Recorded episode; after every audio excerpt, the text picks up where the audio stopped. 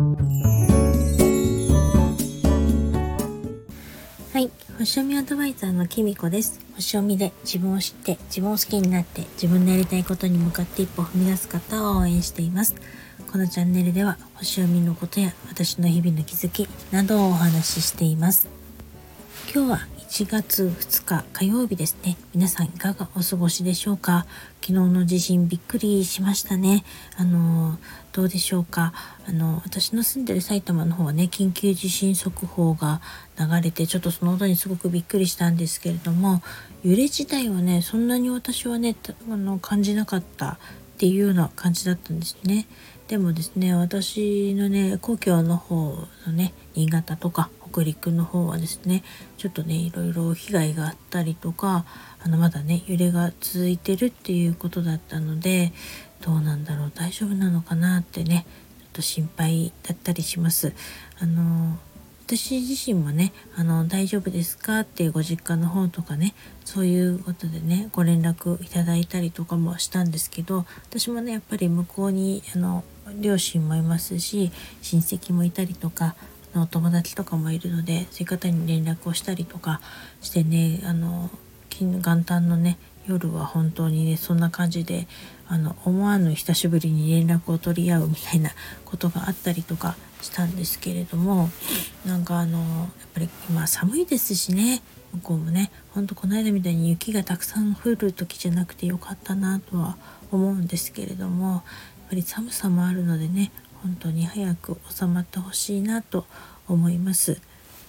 私はですねちょうどあのあのパソコンの中からね住所録が消えちゃったってねちょっと前に配信しましたけどそんな感じになってたので今年はね年賀状が出せなかったんですね。で来た年賀状にお返しするっていう方法しか取れなかったのであのまあ年賀状を待ってたっていうような感じなんですけどあのやっぱりあのオンラインでつながってるとこういう時いいなって SNS とかでねつながってるといいなと思ってあのその SNS でつながっているお友達とかあの知り合いの方にはですねあの今年はこういう住所録がなくなっちゃったんで送れないんですっていうようなこととか連絡することできましたしちょうどねこのあんまりいいタイミングじゃないと思うんですけどこうか不幸かねこの地震のことであのお互い連絡を取り合ったりとかすることができてあの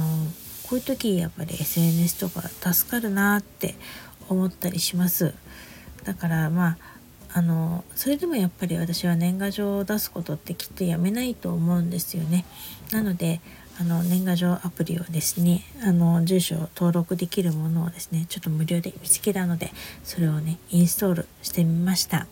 なんかやっぱりですね思うのがやっぱりオンでもオフでもね両方ねやっぱりこうとデータを取っておくっていうか連絡方法をね用意しておくっていうか準備しておくことってねすごく大事なことだなって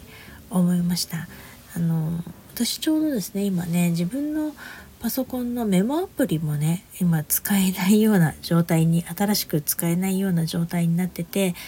新しいメモアプリをねの試してみたりとかもするんですけれどもやっぱり物物覚えが悪いのでなんかなかなかねまだ新しいものに馴染めなかったりとかじっくり使っている余裕とかもなかったりするのであの余計ねあのいまいちねなんかこう使えないなって思っちゃったりしてるんですよね。でうんそのせいもあってやっぱりブログを書いたりとかメルマガを書いたりとかやっぱり文章を書くってことがねどうもうまくいってなくてなんかこう何て言うのかなかっこつけるわけじゃないけどうまく乗れないっていうかスラスラ書けないっていうかな感じでちょっと遠ざかっているような状態になっています。だけどねやっぱりそれもね本当はあの一つのアプリに頼っていたっていうところがいけなかったなって思うのであのやっぱりなんか上手にねそういう、まあ、オンオフも含めてですねなんか一つうまくいかなかった時のあのリカバリーできるようなことってちゃんとあの準備しておかなきゃいけないんだなっていうのをね最近すごく感じています。